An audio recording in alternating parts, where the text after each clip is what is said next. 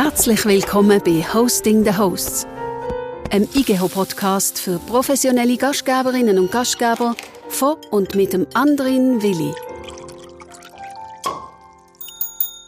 Und der sagt Hallo, Grüezi und willkommen zur dritten Episode von unserem Podcast, der die Gastgeberinnen und Gastgeber ins Zentrum rückt. Wir sitzen mitten in der Altstadt von Zürich in einem der renommiertesten Restaurants der Stadt im Wiederhotel.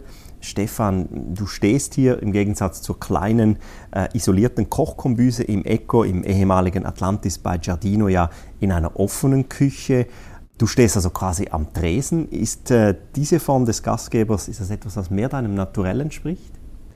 Also am Anfang, wo ich angefangen habe im, im Eco damals, hätte ich glaube ein bisschen Angst gehabt vor einer offenen Küche, aber je länger man das macht und desto mehr äh, man einfach mit den Gästen Kontakt hat, dann ist es eigentlich wirklich was Schönes und man freut sich wirklich, wenn man die Gäste sieht, wenn man kurz sie begrüßen kann, wenn sie kommen, wenn man einfach schnell rausgehen kann und dann was servieren kann und Chefstable gehen kann. Also mittlerweile liebe ich es und ich könnte es mir nicht mehr anders vorstellen eigentlich. Bevor wir uns hier jetzt verplappern, ich habe immer so ein blaues Büchlein dabei. Auch diesmal habe ich es mitgebracht. Es ist der Fragebogen von Max Frisch. Daraus würde ich dir gerne drei schnelle, zufällige, typische Max Frisch-Fragen stellen. Das Spiel geht so, du sagst mir eine Zahl zwischen 7 und 93 und dann geht's los. 23. 23. Wenn Sie mit Frauen immer wieder dieselbe Erfahrung machen, denken Sie, dass es an den Frauen liegt? Das heißt, halten Sie sich infolgedessen für einen Frauenkenner? Schwierige Frage. Ähm, nein, ich glaube, das ist eine Mischung, oder? Man muss sich da ein bisschen selber auch immer wieder hinterfragen, aber das ist wie bei allem im Leben, denke ich mal, ja. Nächste Frage. Nächstes Glück. Sag mir eine Zahl. Die 18, mein Geburtstag. Halten Sie Geheimnislosigkeit für ein Gebot der Ehe oder finden Sie, dass gerade das Geheimnis, das zwei Menschen voreinander haben, sie verbindet? Das ist eine schwierige Frage. Ich denke sicher, dass, man, dass jeder seine Geheimnisse hat, aber man sollte doch nicht äh, irgendwelche Geheimnisse voneinander haben. Eigentlich. Oder je nachdem, was es auch betrifft, ob es dann die Beziehung betrifft oder so. Also schwierig, ja. Noch eine. Noch eine? Ja. Da musst du durch. Da muss ich durch. Ähm, die neun überzeugt sie ihre Selbstkritik?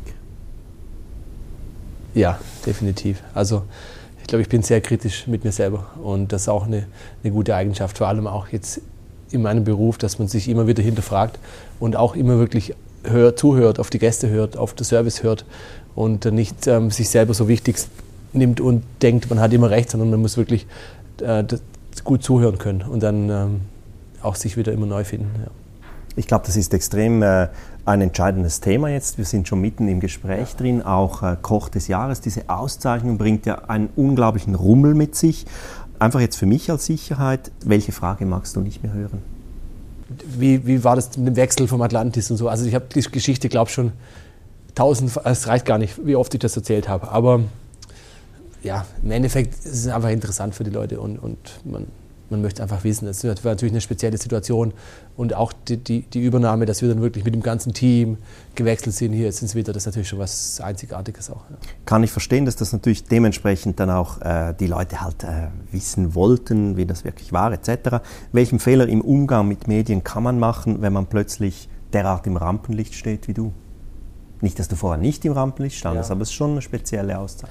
Ich glaube, man muss sich selber treu bleiben und seine Linie, seiner Linie treu bleiben dann kann man eigentlich nicht viel falsch machen. Also man muss einfach ehrlich weiterhin kommunizieren und sich nicht zu viel darauf einbilden. Ich denke, man muss auch den Umgang mit den Medien pflegen und mit den Journalisten pflegen, oder? Das ist, ähm, das ist ein Miteinander und das muss man einfach so respektvoll auch beibehalten und nicht das Gefühl haben, man ist jetzt da was Besseres. Also hast du keine Beratungsfirma, die dich da coacht? Nein, ich, ich rede alles von der Leber runter, wie es mir durch den Kopf durchfährt.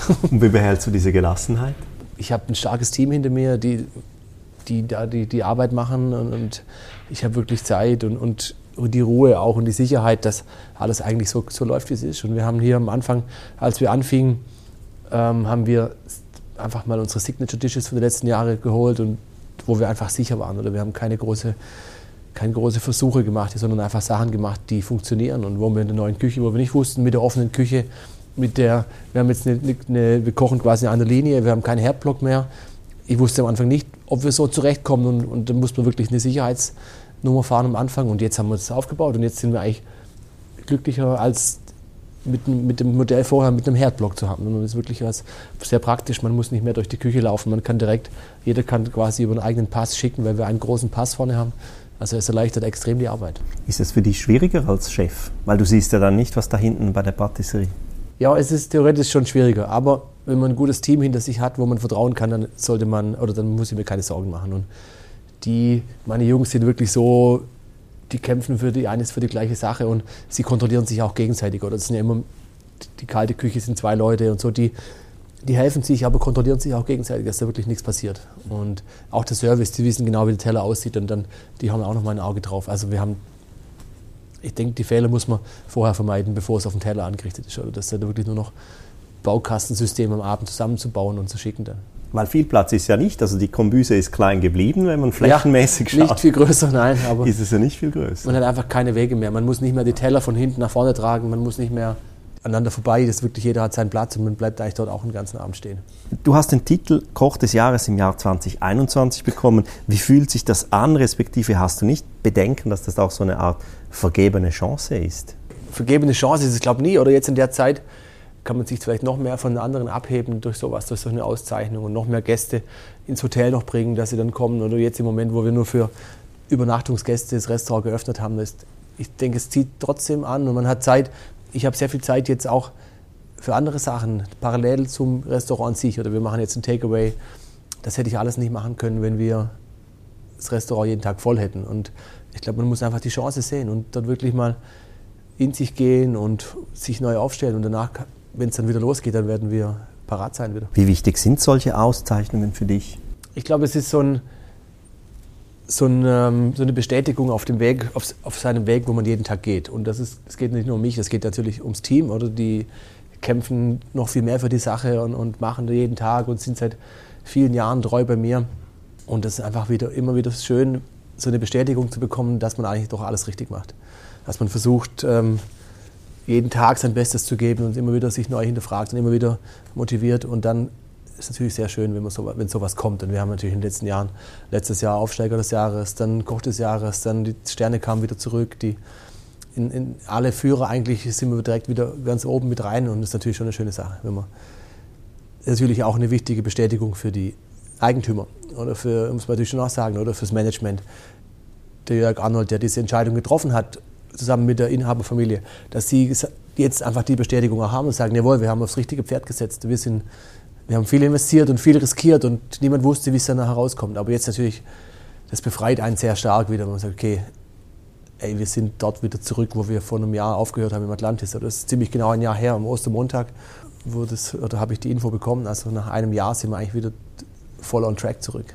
Hast du geahnt damals, dass dich Michelin so intensiv beäugt oder verfolgt? Du kamst ja eigentlich von Anhieb dann gerade in die Zwei-Sterne-Liga rein. Da muss sich ein Guide ja auch seiner Sache sicher sein. Ich habe gemerkt, sie waren sehr oft da. Dann hab, war dann der Herr Flinkenflügel persönlich da. Habe ich mit ihm lange gesprochen und er war sehr begeistert. Aber natürlich hatten wir verschiedene Faktoren, die uns geholfen haben. Natürlich, dass wir das Eco-Konzept hatten schon aus Ascona, was ja auch schon zweifach besternt war in beiden Restaurants, in St. Moritz und Ascona mit dem Rolf Legauf. Und ich war fünf Jahre bei ihm als sein Sous-Chef. Das heißt, ich hatte dort schon eine sehr lange Konstanz mitgebracht. Und auch davor, ich, hatte, ich war zehn Jahre in der Traube Tonbach, fünf Jahre davon bei Harald Wohlfahrt, dem Drei-Sterne-Restaurant. Und er hat natürlich auch seine Netzwerke. Und die Leute, man holt, die holen sich auch Referenzen ein und die rufen, die rufen dann schon auch an und fragen den Wohlfahrt, ja, wie war denn der Heilemann oder ist das was oder ist das, hat, hat das Potenzial und man muss einfach sich, ich sage immer, man muss sich sein Leben lang immer überlegen, immer gut verhalten und immer mit allen Menschen gut auskommen, weil man weiß nie, wann man, noch, wann man die Leute wieder braucht im Leben. Welche Kommentare nerven dich, wenn du jetzt so TripAdvisor zum Beispiel liest? Oder es gibt ja auch Gastrokritiken, die manchmal einfach sehr, sehr treffend sein können ich habe sehr gelernt, damit umzugehen und eigentlich darüber zu stehen. Also ich lese es mir durch und ich suche für mich die Sachen raus, die ich denke, jawohl, das ist jetzt wirklich richtig. Und es ist natürlich so relativ, sowas zu bewerten. Also das ist ja total subjektiv. Wie soll man, was ist richtig, was ist falsch? Klar, wenn jemand sagt, das ist versalzen oder der Fisch ist durchgegart, dann ist es einfach ja oder nein. Da gibt es nichts. Aber so viele Sachen, wo so, ja, wir haben Gerichte, wir haben zum Beispiel ein Gericht mit einer Jakobsmuschel, mit Fenchel, Chorizo und das Gericht servieren wir 40 Mal. 30 Leute flippen völlig aus und ein oder zwei Tische sagen, es geht überhaupt gar nicht, Katastrophe, das Gericht. Das ist einfach schwierig, wenn man diese, diesen Mut hat und eine Küche kochen will, die vielleicht anders ist wie andere oder mutiger ist oder lauter vielleicht auch einfach, dann muss man halt auch damit rechnen, dass man halt jemandem was nicht gefällt. Aber was ja nicht bedeutet, dass das Gericht schlecht ist, aber man muss einfach immer hören und mit den Leuten sprechen und auch seine Idee. Es ist schwierig. Ich, ich, finde, man sollte nicht ein Gericht machen, wo ich erstmal dem Gast erklären muss, was ich dabei gedacht habe. Das, das Gericht muss für sich selber sprechen. Ein Bauchgericht ist das, so ein Löffelgericht, genau. oder?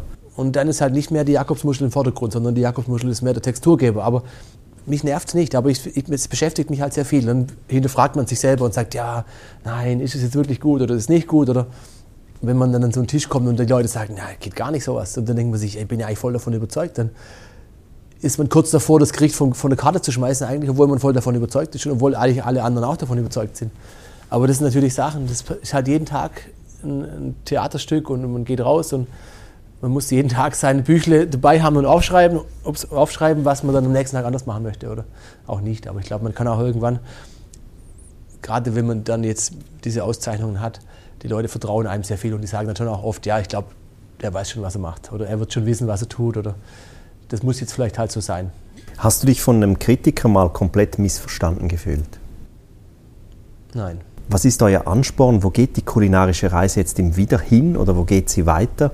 Man bekam ja kaum die Chance, eure Arbeit jetzt in einen kontinuierlichen oder ja. ja in einen Kontext zu setzen ist schwierig. Ich glaube, der Weg ist das Ziel. Wir gehen jeden Tag weiter und es entwickelt sich so. Und für mich ist einfach so ganz wichtig, dass wir Sachen kochen, die vor allem ich auch selber gerne habe. Ich, ich überlege mir immer, wenn ich jetzt Spargel essen möchte, wie würde ich jetzt meinen Spargel selber gerne essen? Und wenn man das dann so macht, dann hat man meistens, trifft man sehr viele, viele Geschmäcker. Und dann kann ich auch den Gästen sagen, schaut, ich koche das, weil ich das einfach extrem lecker finde. So. Und glaube, das ist so, man muss oftmals selber seine Gerichte mehr essen und probieren, schmeckt es denn wirklich gut. Das ist nicht immer. Manchmal hat man einfach, wir hatten letzte Woche hatten wir so Spanferkel, Ravioli mit, mit Rosenkohl und Jutsu. Ne? Ja, es ist sowas Einfaches, aber es ist einfach Soul Food und manchmal muss eben auch sowas sein. Und man kann nicht immer nur kompliziert und, und manchmal ist genau das Einfache, das, wo, wo man sich eigentlich danach sehnt. Da kann man sich ja auch satt schreiben daran, also eben die Dramaturgie von einem Menü und so weiter, das muss auch stimmen. Komplizierte Gerichte, ja. einfache Gerichte, Bauchgerichte, Kopfgerichte, ja. Löffelgerichte, Total, ja. bla bla bla. Also auseinander zusammensetzen. Was bedeutet Fine Dining für dich? Fine Dining für mich ist sicher der Luxus, dass man eben dieses lässige, also dass man ein gutes Essen hat, ein cooles Ambiente, unkomplizierter Service. So muss für mich Fine Dining sein. Und es muss nicht kompliziert sein. Es muss einfach, es muss einfach, ich bin jemand, ich habe am liebsten einen Löffel und ich würde einfach am liebsten alles im Löffel essen. Wenn ich irgendwo im Restaurant bin, ich brauche immer einen Löffel und sonst brauche ich eigentlich fast gar nichts. Dann, man sitzt am Tisch, hat ein schönes Glas Wein, dann einfach einen Löffel und löffelt einfach alles vor sich hin. Also beim Peter Knogel ist das so, so eine Küche, wo einfach, das ist einfach lecker, auf den Punkt, nicht kompliziert. Das ist für mich, genau so muss es für mich ähm, vom Essen her Fine Dining sein. In welchem Bereich bist du kompromisslos? In der Produktqualität, ganz sicher, bin ich total kompromisslos. In den Prozessen, also im Ablauf von der Küchenorganisation, wie heiß die Teller sein müssen, ähm, wie alles läuft, da bin ich kompromisslos. Und ich bin im menschlichen Bereich bin ich sehr kompromissbereit. Ich bin sehr offen und ich höre mir an, was meine Köche für Vorschläge haben. Ich bin der Erste, der sagt, wenn ihr eine bessere Idee habt, dann machen wir das doch so. Weil Sie müssen ja arbeiten damit jeden Tag. Ich kann als Chef immer vorne stehen und sagen, ja, super und schön, aber Sie müssen ja in den Prozessen arbeiten. Und deswegen bin ich der Erste, der bereit ist. Aber ich finde es halt auch so spannend. Jetzt haben wir Erbsen und Saubohnen auf dem Menü. Und dann habe ich letzte Woche mit dem Stefano geredet und sage, Stefano, können die nicht vom Service, deine Mädels und Jungs, ein bisschen früher kommen. Und jetzt machen sie jede Woche für uns die Erbsen und die Saubohnen. Und sie haben ja eigentlich, wir arbeiten tendenziell eher zu viel und sie eher zu wenig von den Stunden her. Und du musst nur miteinander reden und dann kriegen die Handschuhe an und dann können die dort die Saubohnen und die Erbsen poolen. Und alle sind glücklich. Sie haben ja auch Freude daran. Aber ich glaube, das ist ja was, was ich wirklich gelernt habe, einfach neue Wege zu, einfach zu probieren und Neues zu machen und nicht diese stiere Küchenorganisation, wie es früher mal war, sondern wirklich gemeinschaftlich, auch Küche, Service zusammen das verbindet ja Das auch. verbindet oder? Das extrem, ist ja total. Auch etwas, was man besser verkaufen Sie kann. verstehen oder auch, was das für eine. Arbeit ist. Genau, ja. Das ist was ganz, das ist schon. So ein banales Produkt eigentlich, oder? Sauberwohnen, du denkst, ja, Ja. super, oder? Aber wenn du mal das, den ganzen Ja. Namen man hat es gesehen, es sind äh, Kübelchenweise, die da gerichtet werden, jeden Ja. Tag jetzt, Ja. oder? Wird sich das Konzept so, das Konzept Gourmet-Restaurant nach der Pandemie gleich anfühlen wie davor? Ich denke, die Wertschätzung wird viel größer werden. Man merkt es jetzt, die Gäste, die da sind, die sind kurz vorm, vorm Weinen und die sind so glücklich. Jeder Tisch, die wollen dich am liebsten in den Arm nehmen, was wir nicht dürfen. Aber die Leute sind so glücklich, weil sie sagen, ja, jetzt merkt man eigentlich erst, was wir vermissen alles. Also ich glaube so, wir wird alles vermissen an Gastronomie. Aber dieses Level an Gastronomie, wo es wirklich darum geht, Erlebnis, ähm, Gefühle, es hat so viele mehr Faktoren als, es geht ja nicht mehr ums Essen, es geht um ein Erlebnis, was wir machen und was wir verkaufen. Und das ist sicher was, was jetzt im Moment niemand hat. Außer meine Freundin hat Glück, die hat, die hat einen Koch zu Hause, der jeden Tag für sie kocht. Aber ähm, nein, es ist einfach ganz schwierig. Und ich habe so viele Anfragen, dass Leute fragen, ob ich nicht zu ihnen nach Hause kommen kann und so. Und es ist einfach schwierig. Aber das vermissen die Gäste, einfach dieses ganze Paket.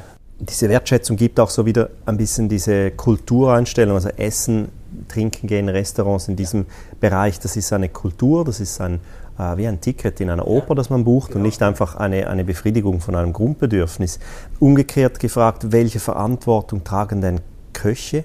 Also tragen sie überhaupt eine Verantwortung oder könnte man sagen, das Essen in einem Luxusrestaurant unterliegt anderen Regeln? Ja klar, wir haben da unsere Verantwortung in der Nachhaltigkeit. Man sollte schon schauen, ein bisschen mit den Fischen und mit den Sachen, wo es herkommt. Wir haben jetzt das Glück, dass wir viele Produkte über uns, aus unserer eigenen Herstellung oder wir haben eine eigene Rinderfarm in der Westschweiz. Wir haben ein Schlattgut in Herliberg, wo wir Eier und jetzt auch Molkereiprodukte selber produzieren können. Ich denke, das ist schon wichtig, dass man so einfach versucht, so gut es geht, sich so irgendwo ein bisschen auch nachhaltig zu verhalten. Aber klar, wir, haben natürlich mehr Fisch, aber ich, ich sage immer, weniger, also wir müssen einfach mal weniger konsumieren. Dieses, es ist einfach alles viel zu viel. Wir essen jeden Tag Fleisch, wir essen jeden Tag Fisch, wir essen Massen an Fisch. Ich zum Beispiel, privat esse ich fast nur vegetarisch, weil ich einfach, ich kann es einfach nicht mehr sehen. Wenn ich hier den ganzen Tag dieses, dieses Berge von Fleisch und Fisch habe, ich kann es einfach nicht mehr sehen. Ich möchte zu Hause einfach, esse ich am liebsten Gemüse. Und wenn ich dann irgendwo wirklich ein gutes Restaurant gehe, dann freue ich mich auf ein schönes Stück Fisch oder ein schönes Stück Fleisch. Umso schöner, wenn man eben diese Produktion auch hat, der Terreni alla Maggio im Tessin, eigenen Reis Ja. und so. Das sind ja auch Geschichten, die nicht gerade jedes Hotel, nicht jedes Restaurant auch erzählen kann. Also das ist Total, natürlich ja. ein, ein Wahnsinns, ähm, ein Wahnsinns Pluspunkt. Und das ist jetzt noch am Anfang. Also wir, sind, wir haben noch viele Projekte, wo wir wirklich, es kommt noch richtig viel in nächster Zeit. Und wir sind also auch alle Köche miteinander da im Schauen. Also wir sind wirklich jetzt so eine richtig coole Truppe dort. Das macht richtig Spaß. Gibt es etwas, was du jetzt nie servieren würdest? Generell Sachen, die ich nicht gerne esse oder die ich nicht essen kann, werde ich nicht servieren. Und das ist mein größtes Thema, ist Schnecken. Das geht überhaupt gar nicht. Schnecken kann ich weder riechen noch sehen noch essen. Niemals, wird es auch niemals geben hier. Du musstest zu viele zubereiten. Ja, definitiv. Und wenn man das so sieht, diesen Topf, wenn man die Schnecken da zum ersten Mal rein, ja, ich will jetzt besser nicht weiter darauf eingehen. Aber dann, das habe ich auf sicher in meinem Leben genug und aber sonst alles andere bin ich sehr offen. Man muss natürlich ein bisschen schauen, oder? Wir machen auch ähm, dann unsere Wildgeflügel und Sachen im, im Herbst und im Winter.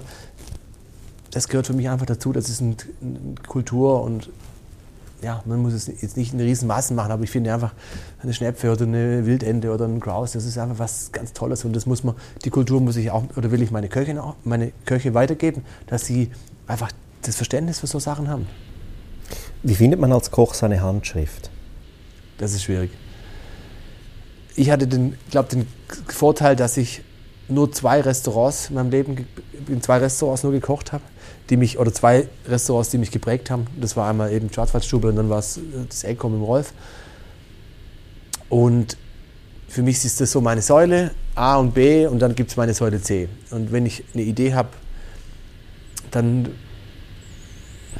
weiß es nicht. Ich, ich habe die klassische französische Küche, so diese urklassische Küche, wie wir es bei Wohlfahrt gemacht haben, und dann diese sehr moderne Küche, wie wir es beim Flieger aufgemacht haben.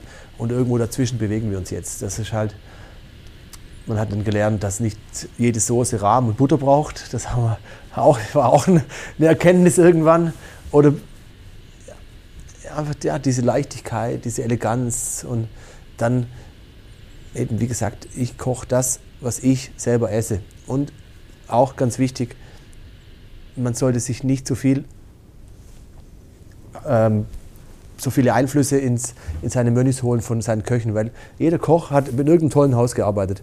Und wenn ich sage, ja, wir machen jetzt nächste Woche eine Setzung, macht mal irgendwas, dann kommt der eine sagt, ah ja, ich war ja dort, ich habe bei Caminada gearbeitet, machen wir da das dazu. Dann sagt der nächste, ja, ich war ja dann noch hier beim Sackmann oder ich habe noch hier gearbeitet. Und dann hast du einfach irgendwann eine Küche, die ist total von allen möglichen Einflüssen geprägt, aber nicht mehr von deiner eigenen. Und ich bin wirklich so, dass ich alle meine Gerichte, außer die Patisserie, das mache ich zusammen mit dem André, aber ansonsten alle Gerichte werden von mir vorgegeben, 100 Prozent. Und ich will da nichts, das interessiert mich nicht. Ich sage immer, am Anfang sind die Jungs sehr motiviert und sagen, nein, aber wir wollen ja und wir können ja das so und so machen. Nein, ihr sollt es so machen, wie ich das euch sage. Und dann nach einem Jahr sagen sie, ah, Chef, jetzt haben wir verstanden, jetzt haben wir gelernt, was ist deine Küche und jetzt können wir uns in diesem Bereich entwickeln. Aber am Anfang muss man das alles abloggen und sagen, das ist schön, dass ihr das dort wart, aber sie wollen ja auch was lernen. Sie wollen ja nicht das, was sie eh schon woanders gekocht haben, bei mir auch noch kochen. Das ist ja langweilig. Das heißt, sie müssen wirklich klar sagen, nein, das ist die Linie und fertig. Das ist ja das Schwierige, also eben genau diese Linie zu finden, diese Konsequenz beizubehalten. Ähm, welches ist jetzt dein geschmacklich bestes Gericht? Du ah. hast viele, ich weiß es. Mein Steinbutt, glaube ich. Steinbutt, mit Langostinos gefüllt. Also wir haben so einen Baby-Steinbutt, der wird hohl ausgelöst, die ganze Gräte raus, dann wird er mariniert mit so einer Tom Yum ähm, dann kommt Langostinos rein und eine Korianderfarce und dann wird der in einem Bräter mit ähm, so einer Thai-Currysoße gegart und dann quasi so serviert nachher in der Thai-Currysoße. Das ist für mich so Purismus auf den Punkt, Perfektion. Und es zeigt auch das Handwerk, also nicht jetzt irgendwie sous vide und dann das Nein, und dann 47 Grad, sondern ja. wirklich klassisch. Du wirst ja viel auf Harald Wohlfahrt angesprochen und, und äh, du hast da zehn Jahre gearbeitet. Wie und in welchem Teil von deinen Gerichten lebt denn er weiter jetzt? er war sicher jemand, der mir diesen Drang zur Perfektion und einfach jeden Tag Produkt, Produkt, Produkt, Perfektion, Perfektion. Und er hat immer gesagt zu uns, ich halte euch auf 120 Prozent, dass wenn ihr im Stress seid, könnt ihr immer noch 100 Prozent abrufen. Also er hat uns so hoch, das Level so, die Latte so hoch gesetzt, jeden Tag. Das ist eigentlich schlau, weil man, muss, man setzt es so hoch, das Level, dass man eigentlich, wenn man, selbst wenn man 20 Prozent Kompromiss eingeht, dass man immer noch bei 100 Prozent ist. Es ist nicht immer einfach, man muss wissen, was ist wirklich wichtig, aber ähm, das ist schon so was, wo man sagt, nein, es gibt einfach nicht grau, es gibt schwarz oder weiß, fertig. Und, und da muss man, das muss man jeden Tag so kommunizieren. Und die Leute, die dann jetzt weiterziehen und jetzt Küchenchefs sind und, und ein paar Jahre bei mir waren, das ist genau das, was sie mir sagen. Diese einfach, es gibt nichts so oder halb oder es gibt einfach nur Perfektion, fertig. Wenn ich jetzt Massimo Bottura, Daniel Hum und so anschaue, dann fällt mir doch schon sehr auf, dass die sich sehr stark auch sozial engagieren, Rethink Food oder äh, Massimo Bottura Food for Soul. Ja. Bei beiden geht es ja darum, dass sie diese Foodsysteme ändern möchten, dass sie genug haben vielleicht von den, von, von den Luxusprodukten ja. auch. Wie siehst du das? Gibt es da äh, auch von dir jetzt, gerade in, in, in diesen Pandemie-Hintergrundzeiten, das hat ja schon was gemacht mit uns. Denkst du auch in diese Richtung? Ja, sicher. Und wir, wir merken das jetzt mit unserem Takeaway, wo wir wirklich ein Sandwich verkaufen für 18 Franken. Und dort hast du natürlich ein ganz anderes Publikum. Und es ist schon mega schön, dass man so, eben wie du vorher gesagt hast, dass man dann auf einmal alle anspricht. Oder man spricht den Banker an, aber man spricht auch den Student an oder den Schüler. Und es kann sich jeder einfach locker leisten. Und wir werden das unten jetzt fix übernehmen, die Stunde. Es wird unser, unser zweites Outlet werden, um wirklich diese einfach uns so breit aufzustellen und auch allen zu öffnen und sagen, ja, hey, ihr könnt auch mal mittags schnell vorbeikommen und einfach einen Snack am Mittag nehmen und nicht nur die große Oper am Abend dann. In welchem Restaurant würdest du am liebsten jede Woche einmal essen? Ja, ich, ich liebe einfach eine Küche, die so, also zum Beispiel Antonio Colajanni oder italienisch in Perfektion. Das ist eine Küche, da könnte ich wahrscheinlich jeden Tag zum Mittagessen oder auch zum Abendessen hingehen und einfach nur Pasta essen und glücklich sein. Oder eben äh, Elif und Markus mit dem Rosi, mit dem Gül, das sind auch so Restaurants. Da gehst du mit deinen Freunden hin und machst du alles auf den Tisch und teilst das Essen. Und es ist einfach so gut. Jetzt hat sie ja da ähm, online gekocht mit ihrem Lamachun und so, da waren wir live dabei. Das war so gut. Wir waren zu Hause und wir waren so glücklich. Das ist für mich so wichtig, ist, dass es einfach mit Menschen sind, die mit ganz viel Liebe kochen, die alle ihre Leidenschaft dort reinpacken. Ja, das, einfach gut. So eine gute Küche, gute Produkte und einfach auf den Punkt. Welcher Mensch hat dich in deinem Leben am nachhaltigsten inspiriert? Es haben mich manche Menschen sehr positiv, aber manche auch sehr negativ ähm, beeinflusst. Und ich bin auch froh darum, dass ich die negativen Menschen kennengelernt habe, um zu wissen, was ich nicht machen möchte, auf keinen Fall. Oder wenn es vor allem um Mitarbeiterführung geht, dort ist, glaube ich, sehr viel im Argen noch, nachdem, wie weit man zurückgeht. Aber das ähm, ist schwierig. Also ist ein, ich habe ganz, ganz viele tolle Menschen immer noch in meinem Leben, die mich jeden Tag inspirieren. Oder?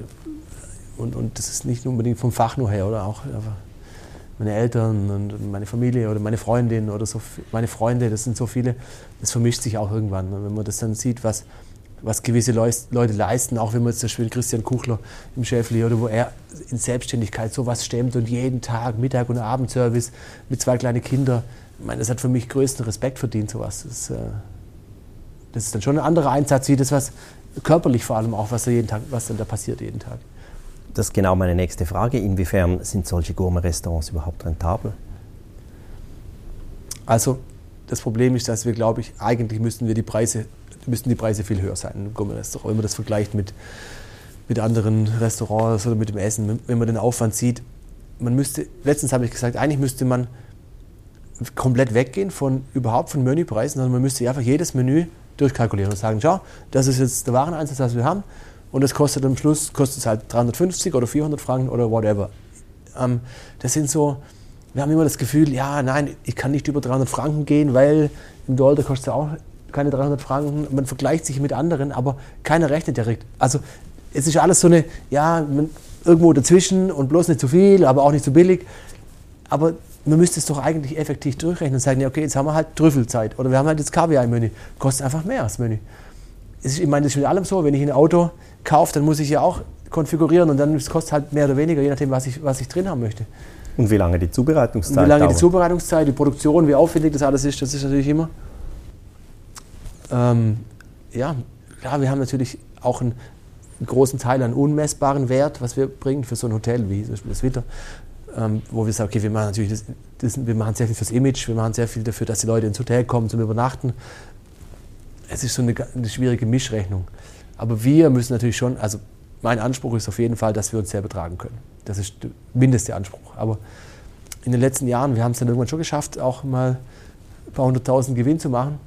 So die Menüs gestalten und so. Ich bin zum Beispiel, ich hasse es, Lebensmittel wegzuschmeißen. Und am Sonntagabend, wenn wir, jetzt im Moment haben wir nur ein Menü, aber normalerweise haben wir auch noch à la carte, dann habe ich eine Liste, wo alles draufsteht. Da steht genau drauf, wie viele Portionen und dann machen wir äh, Chefsmenü, Surprise-Menü und wir verkaufen auf die Portion ab. Im Normalfall haben wir vielleicht ein Stück Fisch übrig. Also wir haben wirklich nichts übrig. Ähm, wir planen so, dass wir ganz genau ausgehen. Und ich habe auch keine, kein Problem damit, mal was auszusagen. Dann gibt es halt mal kein Steinbutt mehr. Warum muss man denn so viel kaufen, dass es sicher für jeden Gast reicht? Okay, das gibt es nächstes Mal wieder. Können Sie ja nächste Woche wieder kommen, dann können wir für Sie einen reservieren und kann, das spielt keine Rolle. Also wir können zweimal, die Woche, äh, zweimal pro Tag Fisch bestellen. Jeden Tag. Also das ist eigentlich kein großes Problem da sind die Leute auch ähm, verständiger geworden. Total, das hat ja. sich schon, schon gewandelt. Oder? Vielfach wird behauptet, Sterneküche sei nur noch mit Sponsoring möglich. Äh, gerade jetzt ist der Unterschied, du hast Christian Kuchler gesagt, der ist selbstständig, steht ja. alleine da, muss halt natürlich schauen, was, was sonst noch machbar ist. Aber besteht dann nicht die Gefahr, dass man zum Maskottchen wird? Nein. Ich glaube nicht. Ich glaube, sowas kann man auch nur machen, wenn man wirklich davon überzeugt ist und wenn man ganz viel Liebe und wenn man das aus Passion macht. Und wenn man das nie, wenn das dann wegbricht, dann bricht sowieso alles andere auch weg. Das ist äh Wie lange arbeitet man an so einem Gericht, an der Rezeptur, an der Präsentation? Wie lange geht das, bis du dann sagst, so Jungs, jetzt habe ich es? Das ist ganz unterschiedlich. Manchmal hat man was im Kopf und macht es, setzt es um und es passt direkt gerade. Und manchmal hast du Gerichte, die beschäftigen mich seit Jahren schon. Und ich komme einfach nicht. So in meinem Kopf habe ich ein Gericht mit Scampis mit Grapefruit und Wacholder. Das habe ich seit, seit ich im Echo angefangen habe, seit sechs Jahren habe ich das in meinem Kopf. Und jedes Jahr hole ich es wieder raus und mache es wieder und dann denke ich wieder, nein, zu bitter und das funktioniert nicht, geht es wieder zurück. Aber das ist, irgendwann wird auch mal das funktionieren vielleicht. Oder auch nie, vielleicht wird sich mein ganzes Leben lang beschäftigen. So besser, Aber so hast du halt mit, auch mit der Erfahrung, was man irgendwann hat, geht es auch schneller, kommt man schneller vorwärts. Das, wenn du mal alles durch hast, die Produkte, und wir haben ein sehr gutes Archiv. Das heißt, wir haben wirklich für jedes Gemüse haben wir alles, was man daraus machen kann und mit den Rezepturen dazu. Und dann kann man das wirklich so ein Schubladensystem die Sachen rausholen. Kochst du im Kopf, das heißt die Geschmäcker ja. so träumst du oder, oder legst du im Kopf zusammen und ja. dann weißt du eigentlich, wie das Gericht genau. aussieht? Ja. Mhm. Ähm, gibt es denn auch Limits? Also zum Beispiel, wann kommt der F&B-Controller äh, bei dir auf die Küchenmatte und sagt, Chef, äh, das geht nicht durch? Nein, wir haben keine Limits bei uns.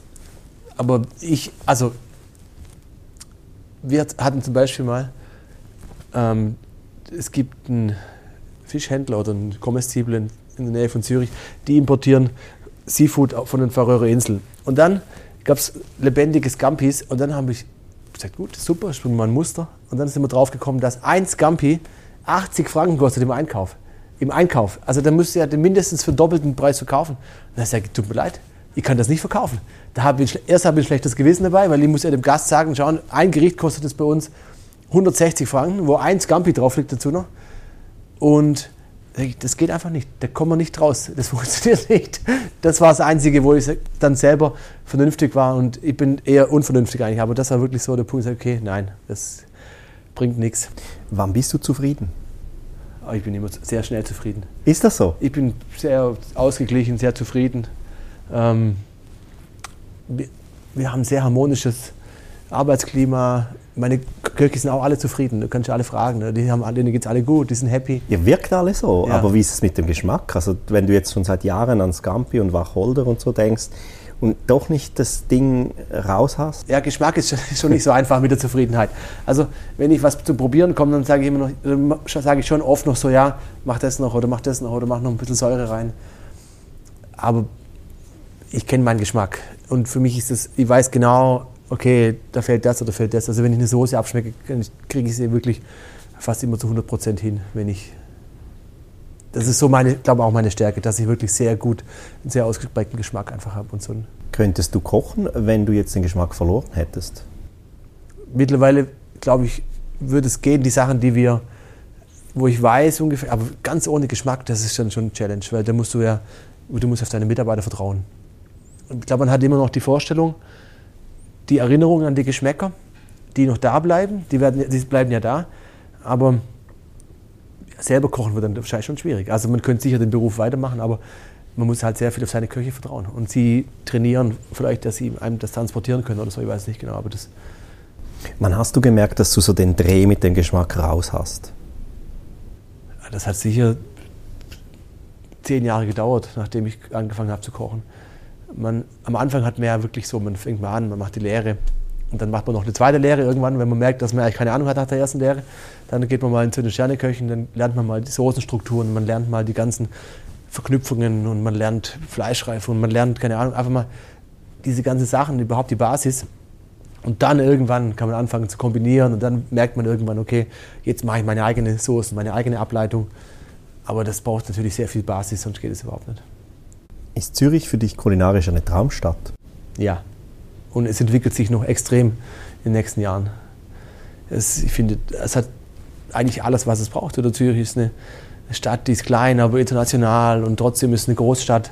Man hat ähm, tolle Produkte hier, man hat natürlich extrem viele tolle Gäste, die auch alle sehr viel Geld oder genug Geld haben, um sich das regelmäßig zu leisten. Man hat hier Menschen, die einfach offen sind, alles zu probieren. Oder wenn ich denke, bei uns die Gäste, die essen alles. Die sagen nicht, also die sind so offen. Und wenn es mal scharf ist, dann sagen sie, oh ja, das war jetzt ein bisschen scharf, aber das war so wie in Thailand. Also das ist, das, das ist einfach, die Leute sind sehr, sehr offen und, und schätzen das sehr. Und also ich, ich glaube, wenn es eine Stadt gibt auf der Welt, wo was funktioniert, wenn man was Gutes macht, es muss kein Gourmet-Restaurant sein, aber wenn man ein gutes Restaurant macht, dann ist es in Zürich. Jedes Restaurant, was gut ist, ist im Voll. Bei welchem Angebot würdest du schwach werden? Andere Stadt. Jetzt nach dem ganzen Wechsel vom Atlantis hierher und wenn ich weiß, was es alles bedeutet und mit sich bringt, wie viel Energie man dafür braucht, ich glaube, fast unbezahlbar. Also ich würde fast sagen, so, ich hätte auch gar keinen Nerv. Ich bin auch niemand, der, der mehr will, sondern ich sage, ich will hier sein, das ist mein Restaurant, ich will jeden Tag bei den Gästen sein. Ähm, mir ist das sehr wichtig. Ich, hätte keine Lust, irgendwie jetzt sagen, ich mache jetzt noch ein Restaurant in New York auf, da muss ich da jeden Monat nach New York fliegen. Und so ich glaube, da muss man der Typ dafür sein. Letzte Frage. Wenn du ein unbeschränktes Budget hättest, wie sähe das Stefan Heilemann Restaurant deiner Träume aus? Es wäre schon sehr nah dran hier, was wir hier haben eigentlich. Also, wo wir zum ersten Mal hier rein sind, habe ich mir gedacht, so, Das gibt's doch nicht. Das Restaurant ist genau so, wie ich es mir immer gewünscht habe. Hier ist einfach Stimmung. Die Leute kommen, die haben Spaß. Es ist null steif. Es ist, es ist einfach cool. Die Leute haben Spaß, wir haben Spaß. Ja, ich, also wirklich schon, es ist sehr nah dran an dem, was ich mir wünschen würde. Vielen Dank, Stefan Heilemann, für dieses ehrliche, geschmackvolle Gespräch und danke, dass du bei Hosting the Hosts mitgemacht hast. Danke fürs Reinhören. Das war sie schon, die dritte Episode und wenn Sie Anregungen, Ideen oder Inputs haben, schreiben Sie mir hello at andrinwilli.com. Wir hören uns, wenn Sie mögen, in einem Monat wieder. Also immer am zweiten Montag vom Monat wird die nächste Episode Ready to Hear aufbereitet. Oder wir treffen uns dann an der IGEO 2021, die vom 20. bis 24. November in Basel stattfindet. Danke fürs Reinhören und auf Wiederhören. Dankeschön. Das ist der IGEHO Podcast Hosting the Hosts. Von und mit dem anderen Willi. Herzlichen Dank fürs Zuhören. Weitere Informationen gibt's auf www.igeho.ch.